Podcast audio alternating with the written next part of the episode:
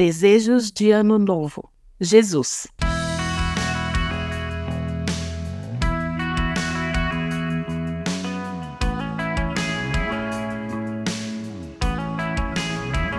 Busquem, pois, em primeiro lugar o reino de Deus e a sua justiça, e todas essas coisas lhe serão acrescentadas. Mateus 6:33.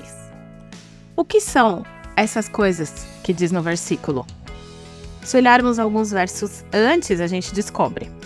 Portanto, não se preocupem dizendo que vamos comer, ou que vamos beber, ou que vamos vestir, pois os pagãos é que correm atrás dessas coisas mas o Pai Celestial sabe que vocês precisam delas. Mateus 6, 31 e 32. Então, ou essas coisas é o que comer, o que beber, o que vestir. Como já vimos ao longo dessa série, não é errado desejar melhorar de vida no sentido financeiro, né? Aliás, é muito importante que o cristão seja financeiramente responsável. Isso é dar um bom testemunho também. Mas quanto do nosso planejamento para esse novo ano está relacionado a essas coisas, a ter mais dinheiro e mais bens. A grande questão é: estamos colocando entre as nossas metas para o ano novo também passar mais tempo com Deus? Participar de mais cultos? Ir às reuniões de oração? Integrar algum ministério? Orar mais? Servir mais? Talvez você tenha uma meta de leitura anual. Muita gente tem isso, né? Ah, vou ler um livro por mês, 20 livros no ano, esse tipo de coisa. Mas a leitura da Bíblia está incluída na sua meta aí? Nas suas metas de encontro com pessoas queridas, família, amigos? Estão encontros com Jesus? Quanto tempo você se propõe a desenvolver a sua musculatura espiritual? É o mesmo tanto que você colocou de meta fitness? de dias de treino na academia ou dias de atividade física no ano? Veja bem, eu faço essas perguntas para você e elas entram no meu peito como uma faca. Então eu tô assim, com um dedo apontado para você e três apontados para mim, literalmente. É uma reflexão que eu também tô fazendo.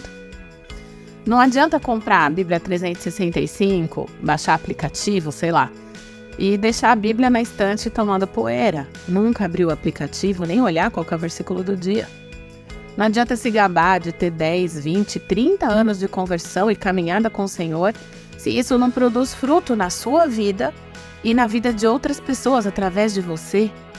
Nada adianta se você não coloca sua vida à disposição do Senhor para que Ele lhe use onde Ele quiser. Não adianta fazer teste de dons e não aplicar isso para o serviço do reino. Então, ele chamou a multidão e os discípulos e disse: Se alguém quiser acompanhar-me, negue-se a si mesmo, tome a sua cruz e siga-me. Pois quem quiser salvar a sua vida, a perderá. Mas quem perder a vida por minha causa e pelo Evangelho, a salvará. Pois de que adianta o homem ganhar o mundo inteiro e perder a sua alma? Marcos 8, 34 a 36.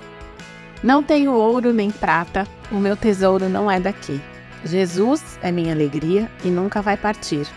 Não tenho ouro nem prata, a maior riqueza é conhecer a Deus. Quando eu criei em Jesus um dia, o bem que estava morto renasceu. Jesus Nazareno é tudo que eu tenho. Jesus Nazareno é tudo que eu tenho para te dar. Essas palavras, essa poesia, faz parte da música chamada Jesus Nazareno, escrita por Gerson Borges. E eu acredito que de tudo, de tudo que a gente pode desejar nesse fim de ano e para esse novo ano, e também todos os dias da nossa vida, na verdade, Jesus é a mais importante de todas. Jesus é a única que importa, na verdade. Então, que Ele seja o nosso principal desejo, o nosso principal anseio nesse ano novo, todos os dias de manhã quando a gente acordar. Feliz Ano Novo!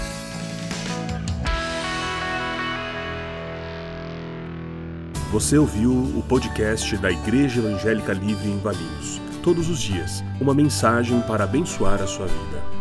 Acesse www.ielve.org.br ou procure por IEL Valinhos nas redes sociais.